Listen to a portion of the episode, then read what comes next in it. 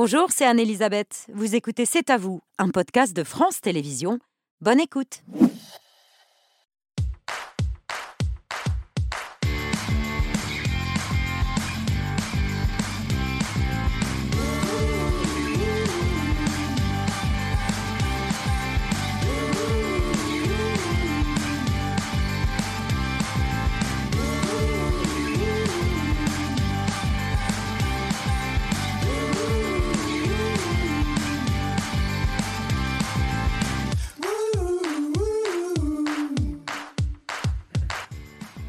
Bonsoir, ravi de vous retrouver. C'est à vous en direct jusqu'à 21h pour toute l'actualité de ce mercredi 11 octobre avec Émilie, Mohamed, Laurin, Pierre et Patrick. Bonsoir à tous les cinq. Et on est Bonsoir Elisabeth. Et on est mercredi. Merci pour cette précision utile, cher Patrick. Émilie, votre choix de l'actu. On est mercredi et c'est le cinquième jour du conflit euh, Hamas-Israël. Cinq jours d'angoisse pour les familles des otages. On a appris il y a quelques minutes que 11 Français étaient morts et que 18, euh, dont plusieurs enfants, sont probablement... Euh, font partie probablement des otages. Parmi eux, Ethan, 12 ans, dont la famille est toujours sans nouvelles. On en parle avec le président du CRIF, Jonathan Arfi, qui demande à la France de prendre le leadership de la négociation pour tenter d'obtenir la libération des otages. Il sera dans un instant sur notre plateau. Mohamed, votre story ce soir. J'ai rencontré cet après-midi Justina Widrezinska. Cette polonaise est la figure de la lutte pour le droit à l'avortement dans les pays d'Europe de l'Est. Elle est aujourd'hui menacée, menacée de mort par les associations pro-vie. Patrick, votre édito Entre le RN et les Insoumis, la diabolisation a changé de camp. Marine Le Pen a été applaudie hier dans l'hémicycle. Mathilde Panot conspuée. La guerre en Israël a accentué encore cette bascule. L'effroi et les affreux. Les uns massacrent les autres. Excuse, c'est à la une du dernier numéro de Franc-Tireur, dont Caroline Forest est la directrice éditoriale. Bonsoir. Merci d'avoir accepté notre invitation pour évoquer ce soir l'actualité. Pierre, votre œil après 20 Moi, je vous emmènerai à la Cité internationale des arts où une exposition, Les Défricheuses, vous permettra de découvrir ces courts-métrages que des féministes dans les années 70, notamment autour de la comédienne Delphine Seyrig, ces courts-métrages qu'elles ont réalisés en s'emparant beaucoup plus vite que les hommes de la vidéo légère comme d'un outil et un, un outil et une arme de militante. Les femmes qui sauveront l'hôpital, c'est le titre de l'essai de l'infectiologue chef de service à l'hôpital Saint-Antoine à Paris. Karine Lacombe nous raconte sa vie de soignante et la vie de soignante des femmes à l'hôpital. C'est passionnant. Elle sera notre invitée juste après 20h. On reçoit Philippe Gelu qui célèbre les 40 ans de son célèbre chat. Pascal Obispo, lui, fête 30 euh, ans de carrière avec un nouvel album et une tournée partout en France. il sera également sur la scène de C'est à voilà pour le programme de l'émission en direct jusqu'à 21h.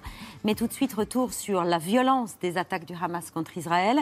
Parmi les atrocités, il y a celle commise au kibbutz de Kfa Aza, à quelques centaines de mètres de la bande de Gaza. L'armée israélienne parle de plus de 100 civils tués. Laurent, est-ce qu'on sait ce qui s'est précisément passé? Ce kibbutz, il a en tout cas été pris d'assaut dès samedi matin par les terroristes du Hamas. Et il a fallu deux jours de combat à l'armée israélienne pour le reprendre. Deux jours pendant lesquels les terroristes ont brûlé, tué et massacré. Les soldats montrent des immeubles détruits, des impacts, des traces de violence. Ils sont venus dans chaque maison, dans chaque pièce, partout. Ceux qu'ils n'ont pas pu emmener tuer, ils ont mis le feu à leur maison, en les laissant à l'intérieur pour qu'ils brûlent. ils ont tué des enfants, des bébés, des vieilles personnes, tout le monde. Rapidement, on parle de 40 bébés décapités. La première fois que cette formulation apparaît, c'est sur la chaîne d'info euh, israélienne I24 en langue anglaise. 40 babies at least were, were taken out on gurneys. Des bébés que cette journaliste n'a pas vu directement, elle expliquera ensuite, pas plus que son collègue francophone. Au moment où on arrive sur place, ça euh, est encore en train de, travailler, c'est-à-dire que un peu autour de nous, bah, ça, on entend des, échanges de coups de feu. Il y a aussi une, une, une raid alerte, une alerte euh, aux roquettes. Et puis au moment vraiment où on arrive euh, sur place, les forces israéliennes sont en train d'évacuer des cadavres. Et faute de pouvoir entrer tout de suite dans les maisons, il a recueilli le témoignage des soldats. Des soldats sont venus à nous et se sont exprimés et ils nous ont dit dès les premières heures où ils sont arrivés sur place, euh, ils ont dénombré pas moins de 40 enfants en bas âge euh, qui avaient été euh, tués. un autre soldat nous dit que lui a vu des femmes et des enfants avoir été décapités. Tous les témoins s'accordent à dire que des horreurs ont bien été documentées, des familles massacrées, mais il est impossible d'affirmer précisément que 40 bébés ont été décapités à Kfaraza. Depuis l'assaut terroriste, il est en fait parfois difficile de vérifier la fiabilité d'une information. Certaines clairement fausses, cette fois, ont circulé dès lundi soir, par exemple à la manifestation parisienne de soutien à Israël. Aujourd'hui, on vient pour défendre l'État d'Israël qui, subit des atrocités on met des enfants dans des cages. On voit ces enfants emprisonnés euh, dans des cages comme on les a vus en otage. J'avoue qu'on a un bouleversement que moi j'ai jamais eu. Des enfants dans des cages, c'est une vidéo qui existait en fait avant l'assaut terroriste et si les sites spécialisés ne sont pas parvenus à en trouver la provenance, la mise en scène d'enfants en cage est assez récurrente. En 2015 par exemple, voici des opposants syriens qui ont organisé cette manifestation pour dénoncer les crimes du régime syrien. Et puis côté palestinien, voici une prétendue attaque israélienne de bombes au phosphore sur la bande de Gaza, des bombes incendiaires qui provoquent d'atroces brûlures. Cette vidéo, elle montre en fait des feux d'artifice en Algérie après un match de football. Les lumières rouges, ce sont des fumigènes brandis par les supporters du CRB, un club d'Alger qui a remporté trois fois de suite le championnat national.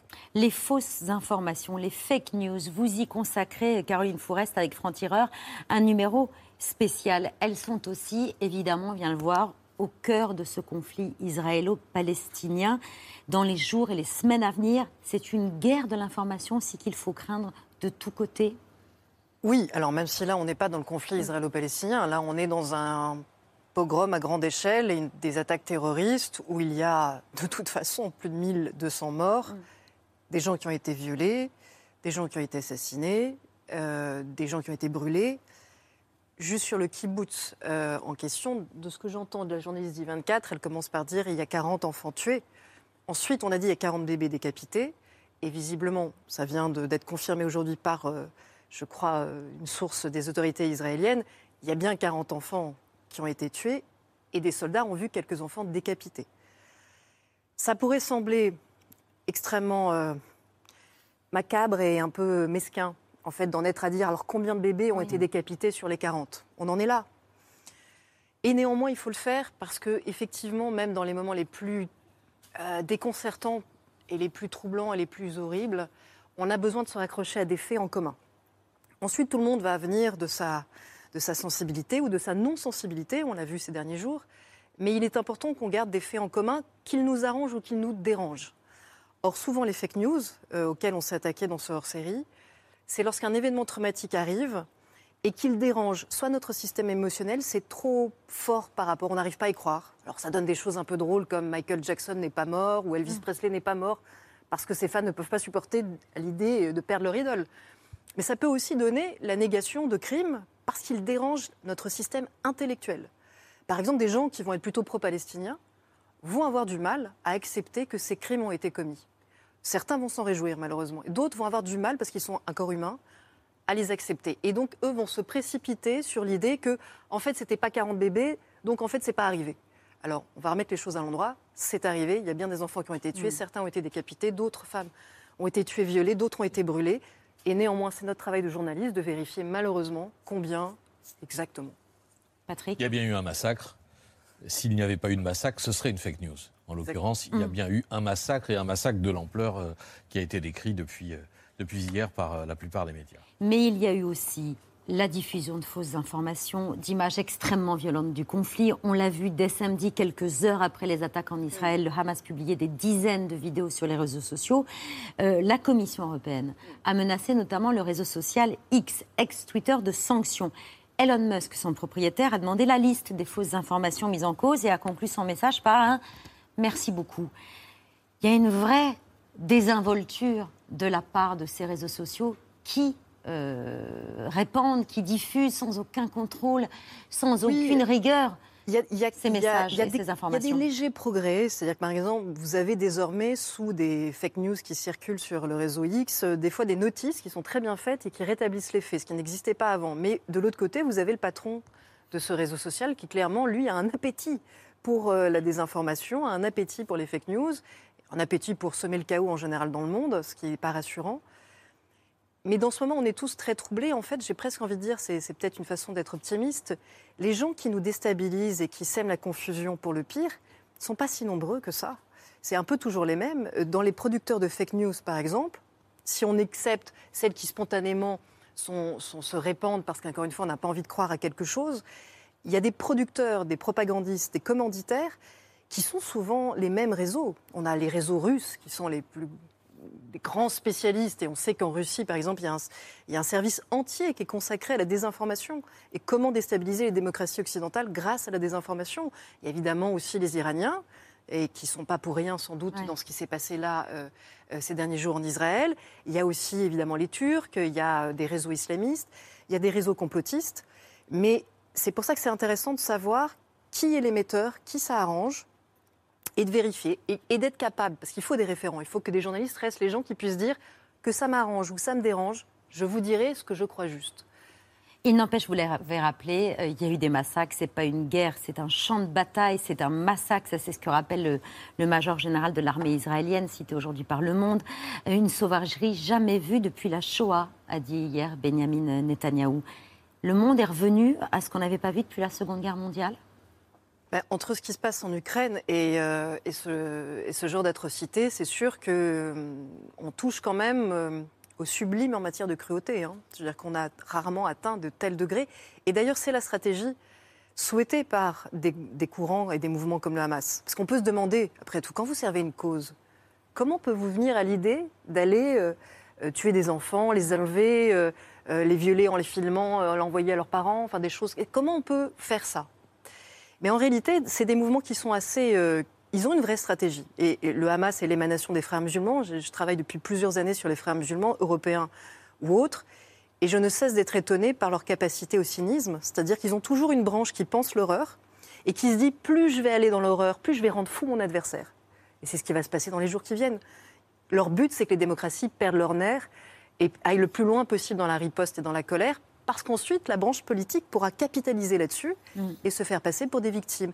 Et grâce aux fake news, grâce à ce moment euh, de déstabilisation informationnelle, des gens qui, sincèrement, ont été horrifiés en ce moment par les images de, de ces massacres, vous verrez que dans deux semaines, une fois qu'on leur a dit qu'en fait, il y a des massacres qui étaient vrais, que d'autres n'étaient pas vrais, et puis que par ailleurs, il y aura réellement aussi des enfants qui vont mourir du côté de la riposte, en face, en territoire palestinien, ils vont dire finalement, tout se vaut, je me désengage et j'ai plus d'opinion. Et c'est ça que visent aussi les gens qui sèment la terreur. Émilie. Justement, ce matin, lors de son audience générale hebdomadaire, le pape François a évoqué ce conflit. Prego per quelle famiglie che hanno visto trasformare un giorno di festa in un giorno di lutto. E chiedo che gli ostaggi vengano subito rilasciati. È diritto di chi è attaccato difendersi, ma sono molto preoccupato per l'assedio totale in cui vivono i palestinesi a Gaza, dove pure ci sono state molte vittime innocenti. C'est un peu pour rebondir sur ce que vous étiez en train de, de dire à l'instant, le pape qui rappelle le droit d'Israël de se défendre tout en s'inquiétant du sort des habitants de, de Gaza. Cet appel à cesser le siège total de Gaza, euh, que précède normalement une, invas- une invasion terrestre euh, qui devrait être imminente, ça vous l'entendez? Mais c'est le rôle d'un leader spirituel. Il vaut mieux qu'il soit dans ce sens-là que dans le sens du Hamas, vous voyez, comme un leader euh, religieux. Mais euh, c'est là où c'est tellement difficile. Euh, c'est que, encore une fois, les groupes terroristes comme le Hamas, ils ne respectent pas les règles de la guerre. Et c'est bien pour ça qu'il est absolument infâme de les qualifier d'armée régulière de la cause palestinienne. Non, ils ne respectent pas les règles de la guerre. Mais en face, les démocraties, pour s'en distinguer moralement, pour rester fidèles à elles-mêmes, à leur âme, doivent essayer de riposter avec la limite du droit international et, et de l'humanité, évidemment. C'est ce qu'on souhaite tous. Maintenant, C'est les- c'est vers quoi qu'on se- euh, oui, c'est pas ce vers quoi on se dirige. Euh, même c'est pas ce qui est en train de se passer. Ouais. hein. Non, Les bombardements euh, israéliens sur Gaza depuis, depuis deux jours, c'est pas du tout ce qui se passe. Il y a évidemment des civils qui sont massacrés. Et, plus, que de, surréagir euh, dans des contextes où forcément des innocents vont payer en face, il y a de grands responsables qui doivent rendre des comptes et à qui on n'arrive jamais à en demander. Je pense notamment au régime iranien, où là, pour le coup, nous sommes devant des États constitués qui ont participé à cet assaut, euh, financé ces, armes pour qu'elles aient lieu. Le guide suprême s'en est quasiment vanté quatre jours avant. Euh, donc là, on rentre dans un système de guerre plus conventionnel que personne n'a encore le courage de mener.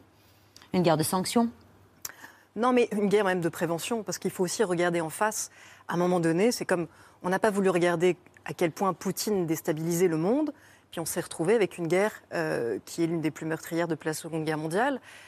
Il va falloir regarder en face ce que le régime des Mollahs et de Téhéran fait au monde, pas simplement Israël.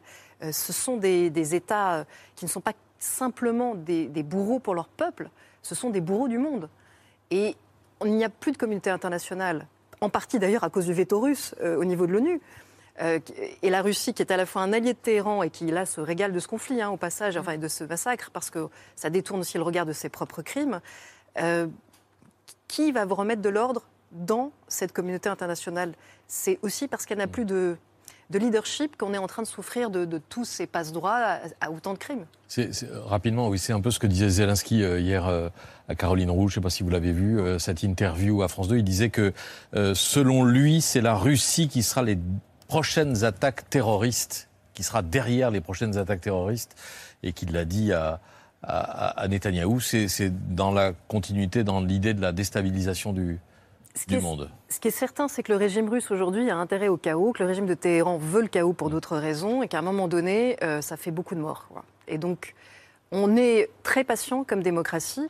Il ne faut pas confondre, euh, encore une fois, le. C'est difficile, je pense, moi, qu'il faut toujours rester fidèle à nous-mêmes. Donc, encore une fois, on doit rester fidèle à ce qui fait de nous des démocraties. Mais, la fait- mais on ne peut pas non plus se laisser attaquer indéfiniment. Parce qu'à un moment donné, on en meurt aussi. Elisabeth Borne, la Première ministre, l'a confirmé cet après-midi à l'Assemblée. 11 Français sont morts dans les attaques euh, de samedi en Israël. 18 ont disparu, dont plusieurs enfants probablement enlevés et retenus en otage. Parmi eux, Ethan, 12 ans, dont la famille est toujours sans nouvelles. J'ai peur pour lui. Peut-être qu'il le frappe. Qu'est-ce qu'il a, cet enfant? Est-ce qu'il tremble? Est-ce qu'il a peur? Est-ce qu'il a fait quelque chose? Je ne sais pas.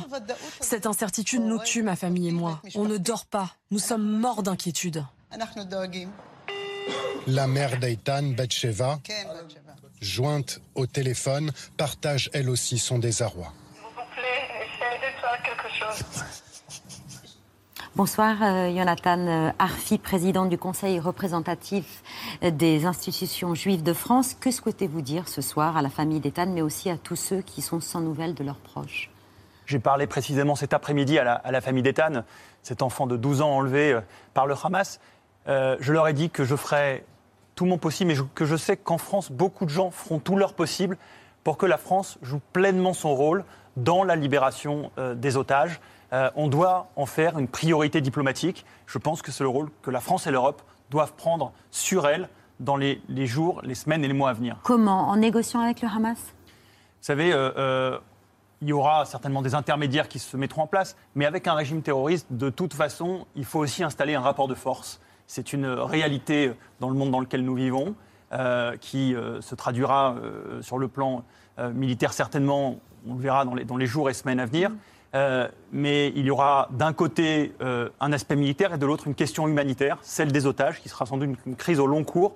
Et je souhaite réellement que cette dimension-là soit la plus distincte possible, parce que c'est une question euh, d'ordre humain plus que politique. C'est-à-dire, parce que si l'armée israélienne entre dans Gaza, les chances de sauver ces otages risquent d'être réduites à zéro?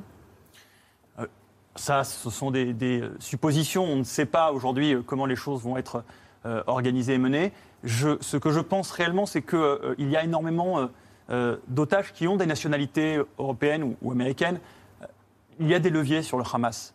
Il y a des euh, financements européens qui sont versés au Hamas, qui doivent être conditionnés de manière stricte à la libération des otages. Il y a des pays qui soutiennent le Hamas et qui ont besoin de l'Europe. Ces pays-là doivent aussi peser à leur niveau pour obtenir la libération de ces otages. Euh, nous ne sommes euh, pas désarmés et nous avons une manière d'intervenir, nous en tant que Français, et nous avons plus, je le crois, la culture euh, de, de ces sujets. Nous avons toujours tout fait dans la diplomatie française pour libérer nos otages de par le monde. C'est important pour la famille d'État et pour tous les autres otages français que cela devienne la priorité diplomatique numéro un de la France. Oui, on a toujours tout fait dans la diplomatie, mais on sait que ça prend du temps. On se rappelle euh, le souvenir de l'affaire Gilad Shalit 2006, des militants palestiniens qui organisent une attaque dans un poste de l'armée israélienne dans le sud du pays. Ils revendiquent la capture de, ce soldat, Gilad Shalit, qui sera gardé prisonnier pendant cinq ans. Et au terme de très longues négociations, il sera libéré le 18 octobre 2011. Après 5 ans et 4 mois de captivité dans une cellule cachée quelque part dans Gaza, Gilad Shalit est un homme libre. J'espère que l'accord sur ma libération conduira à la paix entre Israéliens et Palestiniens. Gilad Shalit a été échangé contre un millier de prisonniers palestiniens, dont 280 condamnés à perpétuité pour des crimes de sang. Ils sont portés en triomphe dès leur retour chez eux. À Gaza, le Hamas récolte les fruits de sa stratégie offensive vis-à-vis d'Israël. Ce soir, ces combattants ne se sentent pas encouragés à parler paix ou négociation. On a tourné une page, mais il y aura d'autres batailles jusqu'à ce qu'on ait libéré tous nos prisonniers des geôles israéliennes. Cinq ans de négociations de diplomatie pour obtenir sa libération. Israël qui libère donc 1000 prisonniers palestiniens. Là, avec le nombre d'otages euh, actuels, c'est impossible. Je ne sais pas, vous savez, euh, les temps sont inédits. Il y aura euh, certainement des choses qui seront inédites que nous verrons dans les, dans, les, dans les, semaines, dans les mois à venir se mettre en place. Mais je voudrais insister sur une chose, c'est la manière dont il y a dans la société israélienne un attachement au destin individuel de chacun de ces otages. Vous verrez circuler leurs noms, leurs photos, leur histoire. Euh, la société israélienne est extrêmement attachée à, à garder euh, cette dimension humaine dans euh, ce moment-là. Et ça contribue à peut-être illustrer l'attachement à la vie qu'il y a mm. dans, le, dans le, la société israélienne là-dessus. Le gouvernement israélien en tiendra compte. Il, il, est tenu par la population israélienne, par la pression populaire, de tout faire pour faire libérer ses otages. Vous pensez que, que le gouvernement israélien va tout faire pour obtenir la libération de ses otages? Je l'espère parce que, comme Jonathan vient de le dire, c'est ça qui distingue aussi, encore une fois, les démocrates et les humanistes des fanatiques. Les fanatiques, euh, franchement, leurs propres soldats, ils les envoient se faire tuer, ils vont pas pleurer dessus. Alors que les gens en face, ils chérissent la vie, ils chérissent chaque être humain. Après, on n'est pas dans, le, dans, la même période que, mm. que Gilad Shalit. Hein. Là, on est devant des otages qui sont encore une fois pris pour être sacrifiés, pour terroriser par des vidéos. On est devant une daïchisation du Hamas, euh, même si ça a toujours été un mouvement théocratique, fanatique et antisémite. Je rappelle au passage que dans les chartes successives du Hamas, en parlant de fake news, il y en a une énorme de fake news qui circule depuis très longtemps. C'est les, les, protocoles des sages de Sion, qui est un faux antisémite russe qui date euh, vraiment euh, d'il y, a des siècles, et que le, Hamas recycle euh, dans sa charte pour justifier non pas de s'en prendre aux Israéliens, les Israéliens ne sont pas nommés dans les chartes du Hamas, aux Juifs. Il faut que tous les Juifs et les non-musulmans soient chassés de Palestine et ils reprennent un hadith qui dit même s'ils se cachent derrière un pierre, même s'ils se cachent derrière un arbre, il faut aller les tuer. Donc on n'est pas surpris qu'ils soient capables d'aller jusque-là. Mais de fait, ces derniers temps, depuis l'exemple de Daesh et même depuis la radicalisation aussi du régime de Téhéran dans la répression contre sa propre population, on voit bien qu'il n'y a plus aucune limite à la cruauté. Donc le sort des otages aujourd'hui ne sera pas celui de Gilad Shalit. Pierre. En France, Jonathan, quelques 500 lieux, écoles et synagogues, euh, entre autres, sont désormais protégés par 10 000 policiers et gendarmes. Et Gérald Darmanin, le ministre de l'Intérieur, et Gabriel Attal, le ministre de l'Éducation nationale, se sont rendus ce matin à Sarcelles, devant une école privée juive, pour faire le point sur la situation nationale. La présence massive des policiers et des gendarmes devant tous ces lieux depuis euh, samedi ont montré qu'il y a eu euh, plus d'une cinquantaine d'actes antisémites que les policiers et gendarmes ont constaté de visu. Euh, certains très graves, des menaces très importantes euh, également. Et euh, je veux dire qu'il y a eu plus de 20 interpellations. Et à chaque fois, c'était euh, des personnes qui sont présentées devant la justice. Depuis lundi, me sont remontées plusieurs situations qui sont totalement insupportables et inacceptables. Une croix gammée dessinée sur un tableau dans une classe ciblant un élève. Une agression, j'ai eu l'occasion de vous en parler hier euh, dans les Hauts-de-Seine d'un lycéen euh, par des euh, camarades. on ne laissera rien passer.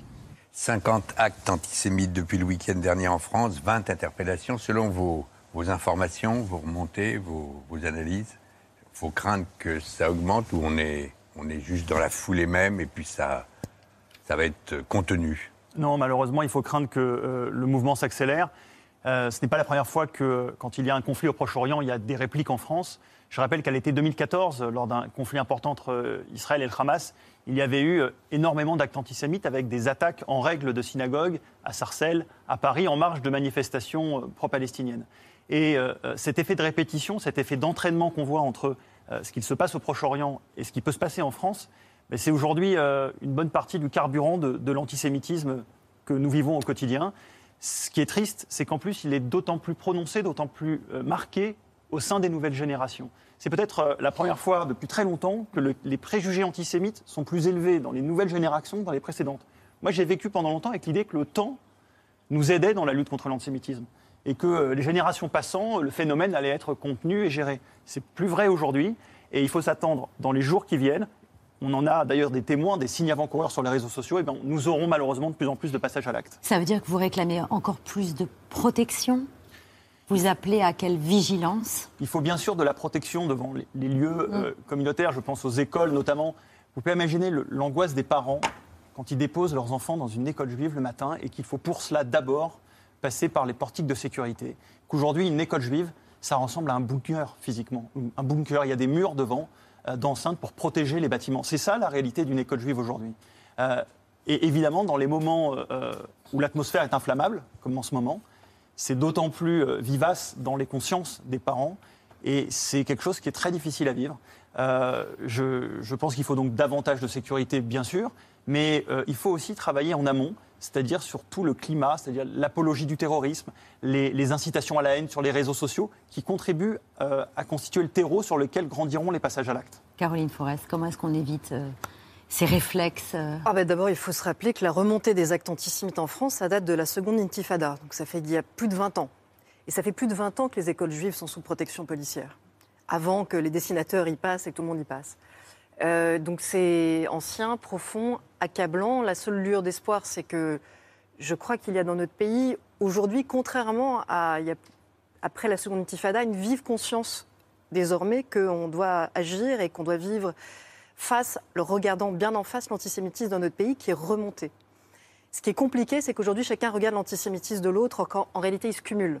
Parce qu'il y a l'antisémitisme lié effectivement au soutien à la cause palestinienne, qui est une réalité, et qui est un des charbons les plus importants. Mais malheureusement, ça n'est pas le seul. Il y a l'antisémitisme d'extrême droite qui est toujours là. Il y a l'antisémitisme complotiste. Pareil, la, plupart des fake news qu'on a à traiter dans notre journal sont des fake news qui imaginent les juifs euh, qui ont coulé le Titanic euh, euh, ou, autre chose. Hein. C'est une vieille, vieille, vieille histoire. La rumeur d'Orléans, des juifs qui enlevé des femmes pour les vendre à des, notables. Cette fascination pour toute théorie du complot qui imagine des élites toutes puissantes, et, et depuis la théorie canon qui vient des États-Unis, en plus pédophile, finit toujours par retomber sur le dos des juifs. C'est pour ça que si dans les jours qui viennent, des gens vont vous dire Ah ben moi je sais d'où vient l'antisémitisme, il vient uniquement des immigrés, ça ce sera le discours du RN. Ou si euh, LFI euh, vous expliquera que l'antisémitisme en fait c'est l'extrême droite et c'est pas leurs amis qui soutiennent le Hamas, les deux ont tort. L'antisémitisme c'est tout ça à la fois. Et il faut le regarder d'où qu'ils viennent. Les fractures françaises vont-elles s'accentuer? C'est l'une des questions que se pose Patrick Cohen dans son édito.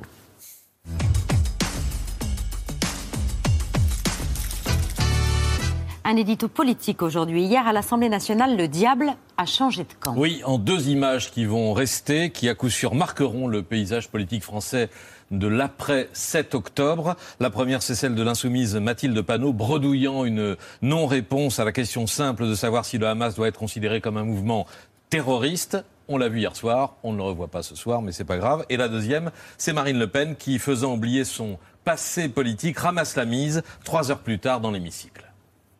Je veux dire ici que ceux qui soutiennent l'insoutenable, l'excusent ou le relativisent, et dont certains siègent sur ces bancs, attentent aux valeurs humaines. Marine Le Pen, vivement applaudie par les siens, par les députés LR et aussi, on ne les voit pas à l'image, par une dizaine de députés de la majorité, Modem et Horizon. À peu près les mêmes qui, quelques minutes auparavant, avaient quitté leur siège à la prise de parole de Mathilde Panot, symbole éclatant d'un cordon sanitaire qui a viré de bord et d'un RN qui se nourrit de son contre-modèle puisque la diabolisation des mélanchonistes paraît inversement proportionnelle à celle des lepénistes. On en parlait déjà il y a 15 jours quand Jean-Luc Mélenchon euh, consentait à avoir traité son allié communiste Fabien Roussel de collabo ou de nazi. La glissade aujourd'hui s'accentue. Avec un rassemblement national de plus en plus banalisé et normalisé. Et même de plus en plus désirable, un parti proche de vos préoccupations, 40%, capable de gouverner le pays 44%, presque 20 points de plus qu'en 2017. Vous voyez là deux courbes et deux chiffres chocs tirés de la 11e édition de l'enquête Fracture française signée de la Fondation Jean Jaurès avec Le Monde, le Cevipof et Ipsos Soprasteria qui a réalisé ce sondage. On a vu, euh, on voit l'attraction qui monte. Voici trois courbes qui baissent. C'est la répulsion qui continue de refluer, même si pour deux tiers des Français, le RN est toujours un parti d'extrême droite il apparaît moins xénophobe que par le passé, 50%, c'est la courbe de droite, et moins dangereux pour la démocratie, 52%. C'est un renversement. LFI est désormais considéré comme plus dangereux que le RN. Les deux partis se sont croisés dans l'escalier. Tout cela combiné avec l'humeur du pays, mesuré dans cette enquête, ressentiment, colère, défiance et même doute à l'égard de la démocratie, avec plus d'un tiers des sondés qui pensent qu'on pourrait essayer autre chose. Mais quoi Vous voyez, c'est la courbe orange en bas. Que d'autres systèmes seraient aussi bons. Opinion d'ailleurs partagée par la moitié des électeurs RN. C'est une alerte rouge pour 2027, euh, écrit en, conclusion de sa note le secrétaire général de la Fondation Jean Jaurès, Gene Filkenstein, et même rouge écarlate, dit-il. Sur la guerre en Israël, quand vous disiez que Marine Le Pen faisait oublier son passé, vous faisiez allusion au point de détail? Oui, le passif antisémite de son père, Jean-Marie Le Pen, plusieurs fois condamné pour cela, euh, a longtemps été associé au Front puis au Rassemblement national. En 2018, euh, il faut s'en souvenir, c'est sous les huées que Marine Le Pen avait marché en mémoire de Mireille Knoll, vieille dame victime d'un meurtre antisémite. Rien de tel lundi soir au Trocadéro pour les élus RN présents. Euh, nouveau signe de normalisation, même si ni Marine Marine Le Pen ni Jordan Bardella n'ont voulu se montrer. Mais je pensais aussi à ce que la candidate présidentielle disait des franco-israéliens, car le FN a toujours eu dans son programme une sorte de, de totem, la suppression de la double nationalité des non-européens, ce qui voulait dire, dans l'esprit de Marine Le Pen en 2017, retirer la nationalité française aux binationaux israéliens, mais curieusement, pas aux Russes.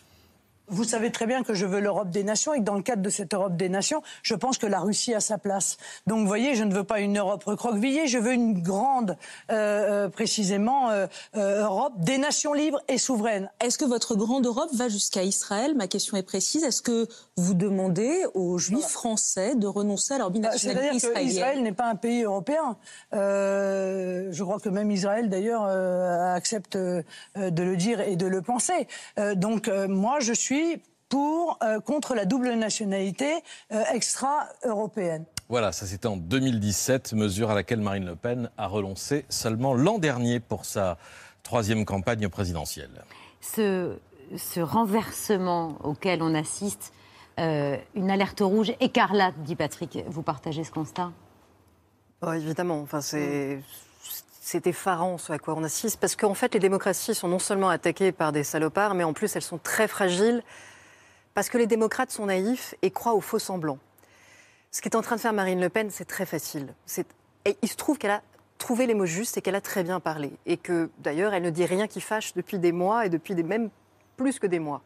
Si vous avez en face un Jean-Luc Mélenchon et les filles, c'est d'ailleurs honnêtement au-delà de l'ignominie de certaines de leurs positions, c'est ce à quoi c'est impardonnable ce qu'ils sont en train de faire. Euh, de refuser de qualifier ils traitent, tout le monde de ils traitent tout le monde de nazi, mais ils n'arrivent pas à dire terroriste à propos du Hamas. Et honnêtement, bien sûr qu'ils sont responsables de la rampe de lancement dont est en train de profiter Marine Le Pen. Mais encore une fois, le travail des journalistes, et merci Petre Cohen pour toujours avoir de la mémoire, parce que le journalisme, c'est aussi avoir de la mémoire. Quand tout le monde oublie ou est pris dans le tamis de l'actualité, c'est de se souvenir que Marine Le Pen est un arbre qui cache une forêt, un forêt, une forêt qui est un parti d'antisémites, fondé par des antisémites, dirigé dans l'ombre par des antisémites, qu'elle est même, elle, responsable d'avoir réhabilité des hommes de l'ombre euh, qui sont tous de la mouvance gudarde, du GUD, c'est-à-dire l'extrême droite la plus antisémite qui soit. Je rappelle juste que pendant qu'on critique à juste titre les dérapages de l'extrême gauche, il existe une extrême droite pro-Hamas. Le GUD a fait un communiqué euh, disant ni qui pas, ni qui pas. En gros, nous, dans cette affaire, on n'est ni juif, ni juif. Donc on est du côté du Hamas. Mais comme Marine Le Pen est impeccable, on n'a pas prise, nous, journalistes, pour parler de cette extrême droite antisémite. Alors que comme Mélenchon dérape et que Mathilde Panot bredouille, on a plus de facilité à parler de l'extrême gauche antisémite. Mais encore une fois, les deux se rejoignent hein, sur les juifs. Jean-Luc Mélenchon qui a accusé le CRIF, après votre appel à des manifestations de soutien lundi au peuple israélien, d'empêcher la solidarité des Français avec la volonté de paix. Il vous a personnellement classé dans le camp de l'extrême droite. Est-ce que vous répétez ce soir, comme vous l'avez déjà dit hier matin sur RMC, qu'il est devenu un ennemi de la République? Oui, il est devenu un ennemi de la République à plusieurs titres.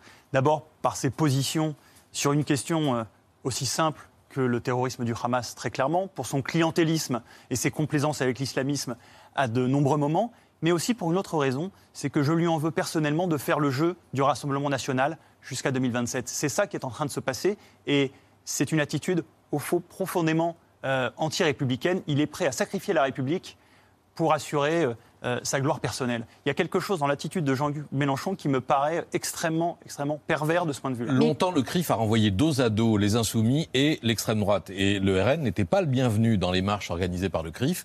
Euh, Mireille Knoll, j'ai cité cet exemple, euh, il y en a d'autres. Aujourd'hui, les élus RN sont, sont bienvenus dans les manifestations organisées par le CRIF Je voudrais peut-être là-dessus rétablir les faits. Nous n'avons pas invité les élus Rassemblement National à participer à cette marche. Je ne les ai pas invités. Et je vais vous dire même euh, très simplement les choses. J'ai choisi que ce soit une marche et non pas un rassemblement statique, précisément pour pouvoir choisir à côté de qui je défilerai. Et j'ai défilé en tête de cette manifestation exclusivement avec des élus de partis républicains avec qui nous faisons un travail contre l'antisémitisme au long cours. Et il était hors de Mais question il y avait pour les moi- élus de gauche, ils étaient un peu Oh, derrière. hein. Il était. Non, mais c'est non, vrai. enfin, il- il- non, il y en avait certains Ils qui étaient ils là. Alors, Ils en tout cas, plaints. pas de volonté euh, de ce point de vue-là. Euh, mais euh, ce qui m'importait, c'était bien entendu d'éviter toute récupération ou instrumentalisation par le Rassemblement national ou quiconque d'ailleurs. La rue appartient à tout le monde. Je pouvais envoyer des invitations. Je l'ai fait à certains, pas au Rassemblement national. Je ne pouvais pas envoyer d'interdiction. Anne Hidalgo demande maintenant au Parti socialiste de quitter la NUPES. Est-ce que cette alliance a encore un sens aujourd'hui Est-ce que c'est une faute morale d'y rester? Oh, Si vous me demandez à moi, je pense que cette alliance n'a jamais eu de sens. Et euh, dans Franc-Tireur, on l'a écrit depuis le premier jour. On, on ne s'allie pas pour sauver des postes, enfin c'est ce qu'ils ont fait, sur le dos des valeurs. Et en l'occurrence, au sein de la NUPES, il y a des gens qui sont en désaccord total sur des valeurs fondamentales, sur l'Europe, sur l'économie, mais surtout sur le totalitarisme. Je veux dire, comment on fait des alliances avec ces gens-là? Donc c'est la gauche qu'on a fourvoyée en, en se vendant à LFI, en la vendant à LFI. Il est temps qu'elle retrouve sa boussole, qu'elle retrouve sa dignité. D'ailleurs, euh, par exemple, le Parti socialiste et la plupart des Verts se sont très bien comportés, euh, et quelques insoumis. François Ruffin a sauvé l'honneur. Oui. Mais euh, je veux dire, on ne peut pas faire comme si, encore une fois, dire des abominations ou être dans l'euphémisme face à des actes pareils est un détail du débat politique. Ça n'est pas un détail. Donc si on prend les choses au sérieux et qu'on pense que les valeurs doivent guider la politique, on sort évidemment de cette alliance ou on en sort LFI. Visiblement, c'est plutôt leur, leur préférence. Mais il y a un autre signe, euh, Anne-Elisabeth, qui montre que la, LFI n'est plus dans l'arc républicain. Et pareil, on l'a vu en faisant ce hors-série sur les fake news, c'est qu'on s'est aperçu qu'au fond, il n'y a que le RN et que LFI qui n'a aucun problème à jouer avec les fake news, à ce point-là. Euh, le RN joue avec, lance des faux ballons d'essai, euh, Macron a un compte aux Bahamas, euh, et puis c'est pas grave si c'est totalement faux. Et les filles, par exemple, sur Tolbiac, euh, on a oublié, mais quand un de leurs militants prétend qu'il y a du sang, dans, que des étudiants ont été assassinés euh, par la police et qu'on est en train de nettoyer leur sang, on a vu des images dans un complément d'enquête récemment où, où on sait qu'il y a eu un débat aux médias, le média proche des filles, où Sofia Chikirou avait, qui est une, une des stratèges des filles, aucun problème à jouer avec cette fake news et un vrai problème à la démentir. Ça, c'est le signe de partis qui sont en dehors euh, de l'arc républicain et qui sont prêts à tout. Et c'est l'une des informations qu'on découvre dans Fake News sans intox, flingué pour fêter le millième numéro de Franc-Tireur. Ah, pas millième encore. Je, Ah bon mais centième. Alors centième, viendra. ça suffit. Mais ça 100 viendra. pour 100. Euh, Oui, bah ça oui. marche bien, on y est presque. Sinon, ça aurait été 1000 intox pour le millième numéro. Là, il n'y en a Alors, que là, Déjà, 100. je vous assure que sans intox, euh, dont tordre le nez, c'était déjà beaucoup de travail.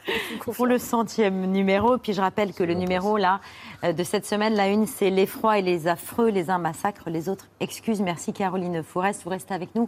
Euh, merci également Jonathan Arfi, président du CRIF. Si vous voulez bien rester avec nous jusqu'à 19h50, pour l'instant c'est l'heure de la story de Mohamed Bouabsi.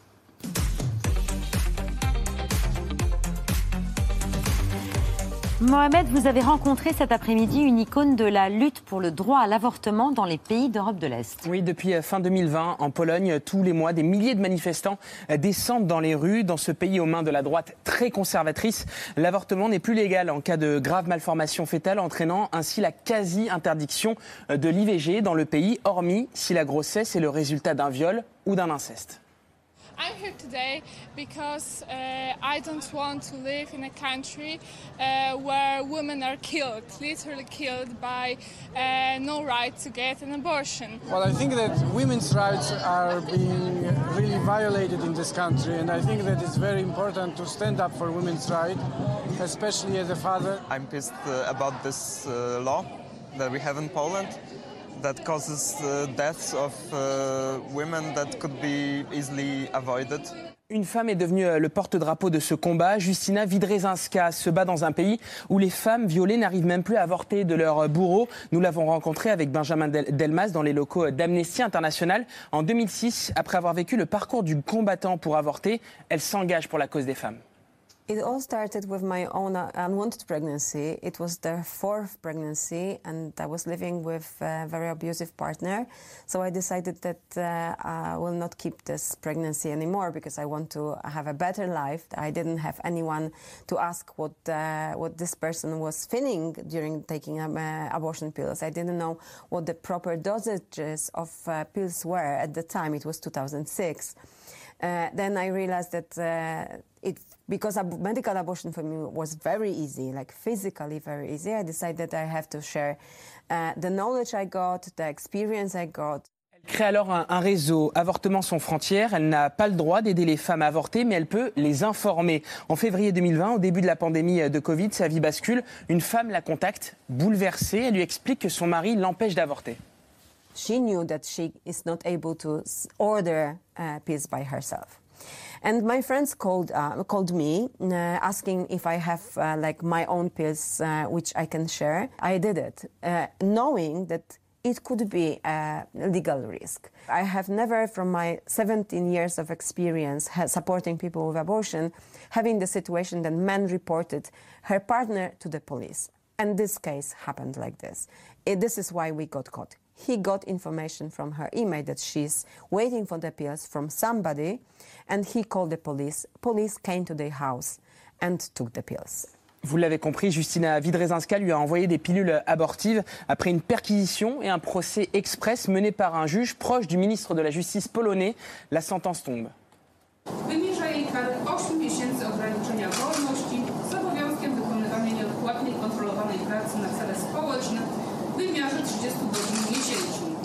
Justina Vidrezinska devient donc la première activiste à être condamnée pour aide à l'avortement en Europe. Mais ce procès a fait d'elle une star en Europe de l'Est et particulièrement en Hongrie. Depuis septembre 2022, les Hongroises doivent écouter les battements du cœur du fœtus avant d'avorter. Une loi totalement assumée par le Premier ministre d'extrême droite, Viktor Orban.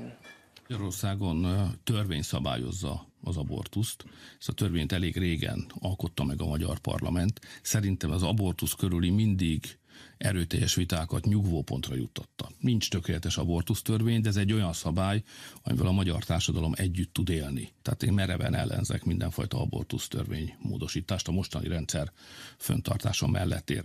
Désormais, cette militante vit sous les menaces de mort, mais elle résiste aux pressions des maris, des organisations pro-vie qui la dépeignent en tueuse de bébés. Elle se bat pour euh, les six femmes qui ont perdu la vie à cause de ces lois liberticides. The state, the government, uh, is torturing women. Uh, by changing the law, we estimate that these numbers are higher than the six uh, reported. For me, it's like impossible to go to like be not emotional uh, uh, when I hear such some, sometimes ter- terrifying stories. That the doctor blocks the information to uh, to that fetus is not um, uh, have some abnormalities. That they lie with the test results. Caroline Forest, la Hongrie, la Pologne font partie de l'Union européenne. Ces pays sont aux portes de nos frontières. On parle souvent des États-Unis, mais le droit à l'avortement recule en Europe. Dramatiquement. Dramatiquement. Et comme le nationalisme monte, euh, il ne fera que reculer parce qu'il faut se souvenir que, on l'a vu en Israël, le nationalisme ne protège pas. Mais par contre, ce qui est certain, c'est qu'une fois qu'il est au pouvoir, quel que soit le visage qu'il le porte, une femme ou un homme, il passe sur le corps des femmes, il passe sur le ventre des femmes. Et il entraîne une mentalité patriarcale qui peut aller jusque-là. Ça, c'est certain, ça s'est toujours produit. Merci Mohamed. C'est l'heure du 5 sur 5 de Laurent Sénéchal.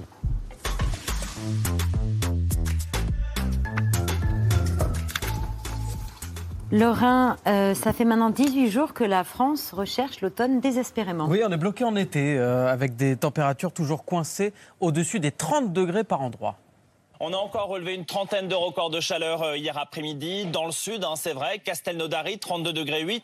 Mais pas que, aussi en Normandie, des records de chaleur à Évreux, 29 degrés 3. À Rouen, euh, 28 degrés 3. Dans la Somme, 28 degrés à Amiens. Donc des températures hein, qui restent toujours 10 degrés au-dessus euh, des valeurs de saison. Et si notre automne ressemble à l'été, ça n'est rien à côté de l'Amérique du Sud. Là-bas, c'est censé être le printemps, mais regardez ces feux très très impressionnants. En Argentine, on est sur la commune euh, Villa Carlos Paz, menacée par une ligne de flammes, des fumées qui s'élèvent sur plusieurs kilomètres. Un homme a d'ailleurs été arrêté euh, pour ces incendies. Il explique avoir allumé un feu pour faire du café et avoir perdu le contrôle. Au-delà de l'Argentine, c'est tout le sud de l'Amérique qui suffoque en ce moment. Que eh, esse evento de onda de calor foi entre 1 grau e meio e 4,6 graus mais quente do que se nós não tivéssemos um contexto de mudança climática. Então, quase 5 graus a mais do que era o esperado num contexto de um planeta sem aquecimento. Au Brésil, des cours d'eau d'Amazonie sont à sec. On est dans le poumon de la planète. L'Amazone, évidemment, c'est le plus long fleuve du monde. C'est une zone censée être très humide. La navigation y est devenue impossible. perspectiva, né? A gente está completamente estarrecido, assustado de ver é, tudo isso que está acontecendo e uma sensação de impotência e de, de desalento mesmo, né? De não saber o que, que vai acontecer nos próximos meses relativo à nossa própria vida, né? É, se continuar do jeito que está descendo, a gente vai ter que parar, porque não tem possibilidade né, de navegação. E aí o que, que Le Brésil estime que 10 millions d'habitants sont désormais vulnérables dans le pays aux phénomènes extrêmes comme les sécheresses ou au contraire les inondations. Ça peut paraître plus anecdotique, Oui. mais c'est un fait. Le changement climatique menace maintenant la bière. Parce qu'on produit moins de houblon et un houblon de moins bonne qualité selon une étude euh, publiée dans la revue britannique Nature Communications. Le houblon, c'est ça. C'est l'ingrédient majeur pour fabriquer de la bière. Et en fait, pour la bière, le houblon, c'est comme le gras, c'est la vie.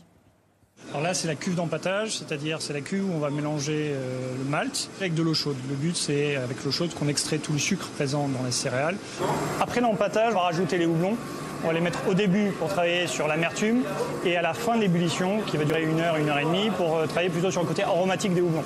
Et à cause du réchauffement climatique, les rendements de production baissent de 10 à 20% dans toute l'Europe selon l'étude Nature. Et surtout, la plante se développe trop tôt avec la chaleur. Ça a des conséquences très directes. La présence d'acide alpha, ce qui nous permet d'avoir l'amertume dans la bière, euh, régresse avec le réchauffement climatique. Euh, la quantité produite aussi euh, régresse. Il y aura des choix à faire, soit augmenter le prix de la bière parce qu'on sera obligé de mettre beaucoup plus de houblon, soit réduire la présence de houblon dans nos bières, et donc ce qui va avoir un impact à la fois sur l'amertume et sur le côté aromatique. Les plus impactées seraient les bières qui demandent le plus de houblon, euh, donc euh, essentiellement les IPA. Les IPA sont les bières un peu des bobos, hein. c'est les bières qui ont le plus de goût. De toute façon, la bière sera à l'avenir moins bonne et plus chère. C'est ça qui nous attend. Les chercheurs réclament donc des mesures d'adaptation urgentes. Ils ont l'air d'apprécier la bière. Ces chercheurs, ils proposent l'irrigation, l'ombrage ou de cultiver le houblon plus au nord, toujours évidemment avec modération. hein, je précise. Des images très impressionnantes à Londres où l'aéroport de Luton rouvre après un incendie. Il a fermé près de 24 heures à cause des flammes. L'incendie s'est déclaré dans un parking de l'aéroport où peuvent être garés jusqu'à 1500 véhicules. Et le feu, justement, s'est rapidement propagé de voiture en voiture jusqu'à faire s'effondrer le toit du parking. Un employé de l'aéroport, quatre pompiers ont dû être hospitalisés. We have, uh, obviously, it's still a very early stage, but we've got no uh, intelligence to suggest it was anything other than a, a- an accidental fire that started in one of the vehicles that had arrived, uh, very, sh- you know, uh, uh, around the time that, that you know the, the, the incident was reported to us. Il a fallu en tout mobiliser 100 pompiers. En tout, 140 vols ont dû être annulés. Ça représente 25 000 passagers. Six mois de prison euh, au procès des images intimes de Benjamin Griveaux. Oui, six mois ferme pour euh, l'artiste Piotr Pawlenski, six mois avec sursis pour Alexandra de Tadeo. C'est la jeune femme qui avait échangé des vidéos intimes avec Benjamin Griveaux, finalement diffusées. Des peines lourdes, exemplaires, à entendre maître Richard Malka, l'avocat de Benjamin Griveaux. Des pervers narcissiques qui ont recours au revenge porn seront poursuivis, seront condamnés, auront des casiers judiciaires, verront des portes se fermer tout au long de leur existence. Et ce message-là, au jour où tant de jeunes hommes et surtout de jeunes filles sont soumises à ces pervers narcissiques, eh bien, il était important qu'il soit diffusé à la société. Mais si les peines sont exemplaires, manifestement, ça n'empêche pas Piotr Pawlenski de fanfaronner. Il ose même faire des oreilles de lapin derrière l'avocat de Benjamin Griveaux en pleine interview, avant d'assumer euh, ses gestes il y a trois ans maintenant, lui et sa compagne.